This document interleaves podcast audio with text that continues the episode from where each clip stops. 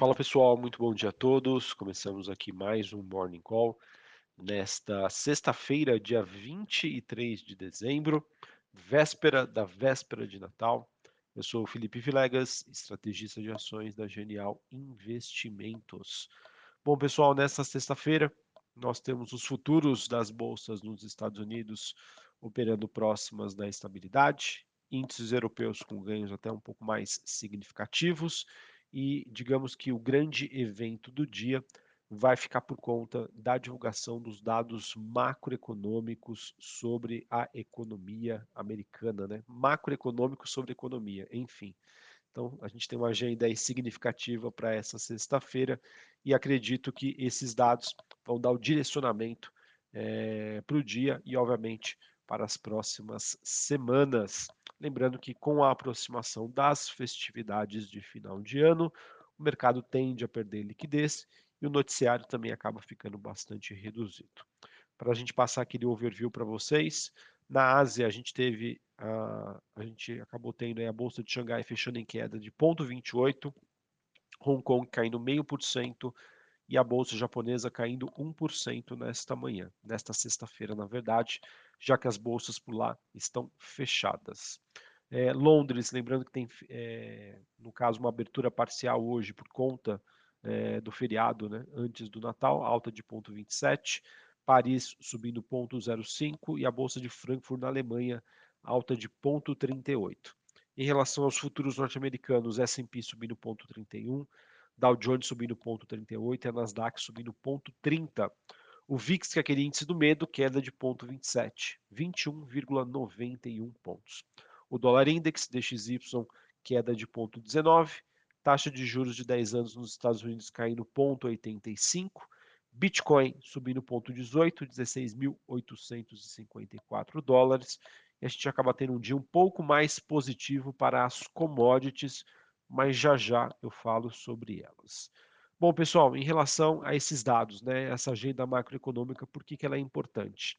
É, se a gente levar em consideração que os dados já divulgados dessa semana vieram melhores do que o esperado e trouxeram aquele sentimento. A economia americana está resiliente e o Fed vai precisar ser mais insistente na sua política monetária contracionista. Isso está levando, obviamente, a uma abertura das taxas de juros nos Estados Unidos, um movimento de recuperação. O dólar, o DXY, se estabilizou frente aos seus principais pares globais e a gente acaba tendo então um movimento de queda mais forte né, na, no mês como um todo, apesar da recuperação hoje, mas no mês a gente acaba vendo aí uma queda mais forte aí para as ações que mais tem, sofrem influência da, das taxas de juros futuras, então principalmente a Nasdaq. E não por menos, né, a gente acaba vendo aí, por exemplo, a Nasdaq caminhando para o seu pior dezembro desde o estouro da bolha do ponto .com, ou seja, há quase 20 anos. Tá? Então o mercado tem esse sentimento. Economia americana resiliente vai necessitar um trabalho mais árduo do Fed, ou seja, taxas de juros maiores por mais tempo. Isso é ruim para a precificação dos ativos de risco, principalmente as ações de tecnologia. Então, para falar sobre essa sexta-feira, o que, que nós temos hoje? Tá? A bateria de dados que começa a partir das 10h30 da manhã, inclui, inclui né, o deflator do PCI, né, que é um índice de inflação muito utilizado pelo FED, além de nós termos informações sobre renda e gastos pessoais, além de pedidos de bens duráveis, vendas de casas novas e sentimento na Universidade de Michigan, esses últimos serão divulgados a partir do meio-dia. Beleza? Então, 10 e meia dados, meio-dia dados importantes. É, temos informações relacionadas à economia americana, inflação, é, dados de consumo, dados da indústria e também sobre o mercado imobiliário. Então, temos uma agenda completinha. Acredito que a combinação destes dados é que vai ditar, então, o tom do rumo dos negócios nesta sexta-feira. Beleza? Sobre as commodities, pessoal, como eu já disse, a gente tem um dia um pouco mais positivo, o petróleo que caminha aí para o seu primeiro avanço semanal substancial, é, e isso acaba sendo influenciado depois que a Rússia disse que pode cortar a sua produção em resposta ao teto de preços que está sendo imposto aí pelo grupo do sete entre os maiores países do mundo, tá? em relação às suas exportações. Além, claro, é, olhando aí os riscos né, para a oferta global, de olho aí no ano novo. Em relação ao minério de ferro, a gente tem é, uma semana negativa, tá? obviamente que o noticiário de aumento de casos na China é, acaba trazendo uma, uma reflexão aí dos investidores sobre as perspectivas para a reabertura da economia por lá, mas eu também consigo ver é, um processo de ajuste aí depois de uma alta muito forte que vem acontecendo nas últimas semanas. Beleza? Bom, pessoal, essa é a carinha que nós temos aí para as bolsas lá fora. Tá? As bolsas asiáticas fecharam em baixa, na minha opinião, movimento técnico, noticiário negativo sobre China. Europa subindo, Estados Unidos subindo, mercado fazendo seus ajustes nessa sexta-feira, mas lembrando, o, o, o, desempenho no mês ele acaba sendo negativo. E por que, que está sendo negativo? Os dados macroeconômicos mostrando uma economia americana resiliente, forçando então o Fed a adotar uma postura mais dura, que foi o que ele comentou aí na sua última decisão de política monetária que aconteceu no início do mês. Em relação às commodities, digamos que nós temos aí um movimento mais positivo, as commodities também que estavam passando por um movimento de volatilidade e agora a gente acaba é, tendo esse movimento que na minha opinião, na minha opinião também está muito relacionado com as expectativas do mercado para 2023, diversas casas aí de investimentos acreditando que teremos aí uma valorização das commodities.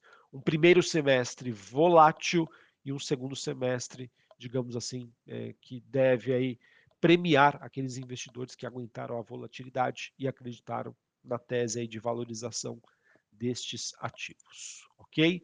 Sobre o Brasil, pessoal, a gente também tem uma agenda é, macro importante. Às 9 horas da manhã nós temos a inflação aí medida pelo IPCA 15, de acordo com as expectativas aí do, da, do terminal da Bloomberg, né, que coleta as opiniões do mercado.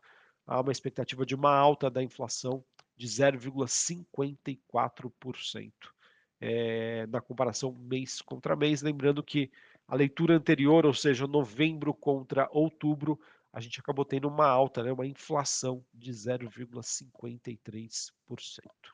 Além disso, acho que o principal destaque de ontem foram as nomeações que o governo eleito fez sobre os seus ministérios e, obviamente, que isso está repercutindo. Tá? Os jornais mostram aí que houve um racha aí no, no MDB, é, porque a Simone Tebet, né, queria né, um ministério, se não me engano, o meio ambiente, mas é, ele poderia ser dividido aí com a Marina Silva, enfim.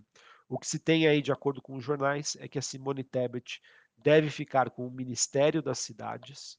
É, Lula, no entanto, né, disse que vai oferecer né, a pasta do meio ambiente e planejamento à senadora.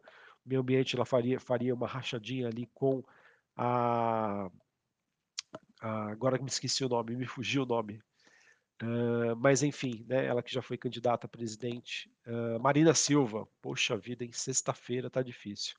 Ela que faria então uma rachadinha, mas enfim, é, o MDB que no total então vai ter os, é, olhando para os seus ministérios, também o do transporte, com o ex-governador e senador eleito Renan Filho, de Alagoas. É, Lula que ontem decidiu pela indicação de Jean Paul Prats para a presidência da Petrobras, e o Alckmin deve comandar o Ministério aí da Indústria. Enfim, pessoal, o governo que ainda eleito não decidiu sobre todos os ministérios, está negociando. É, algumas pessoas que se foram convidadas não aceitaram. Enfim, o mercado então também aguardando essas informações aí para entender os direcionamentos que o governo eleito vai ter sobre diversas questões envolvendo aí o Brasil para os próximos anos. E a reação ontem do mercado acabou, na minha opinião, sendo negativa, tá? olhando principalmente para os nomes que foram anunciados para o time econômico, muito pouco conhecidos pelo mercado e pelos investidores. Então é aquilo, não que o mercado está julgando a capacidade, mas pela falta de conhecimento em relação das pessoas que foram indicadas, sempre que o mercado se sente no escuro, ele acaba tendo uma postura mais conservadora. Para encerrar aqui, pessoal, noticiário corporativo. A gente teve a Engie Brasil assinando um contrato com o BNDES é, de 1,5 bilhão de reais.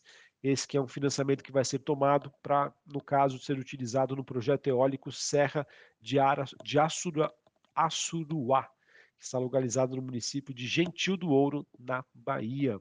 Também tivemos a Embraer entregando ontem, quinta-feira, três aeronaves modelos E190 é, através de leasing, né, por uma companhia aérea sediada na cidade do Cairo, no Egito. Também tivemos a Airbnb Brasil informando que ontem teve aprovação em AGE do grupamento da totalidade aí das suas ações, né, que vai ser feito na proporção de 30 para 1. Não haverá modificação do capital social, ou seja, para cada 30 ações que o investidor tiver, ele vai ter uma ação. Isso acaba uh, ocorrendo aí diante da exigência que a B3 faz para permanência no índice Bovespa, é, em que a ação deve valer mais do que um real. E por fim, a gente teve a Petrobras finalizando ontem a venda do campo de produção de Papa-Terra, localizado na Bacia de Campos, para a 3R. Essa operação que foi concluído o pagamento à vista de 18,2 milhões de dólares para a Petrobras, com os ajustes que já estavam previstos no contrato. Beleza? Bom, pessoal, então era isso que eu tinha para passar para vocês. Uma sexta-feira já com uma carinha aí de feriado, de Natal, baixa liquidez, poucas notícias relevantes e digamos que o principal evento do dia vai ficar por conta da agenda macroeconômica, sim, também aqui no Brasil, mas principalmente nos Estados Unidos.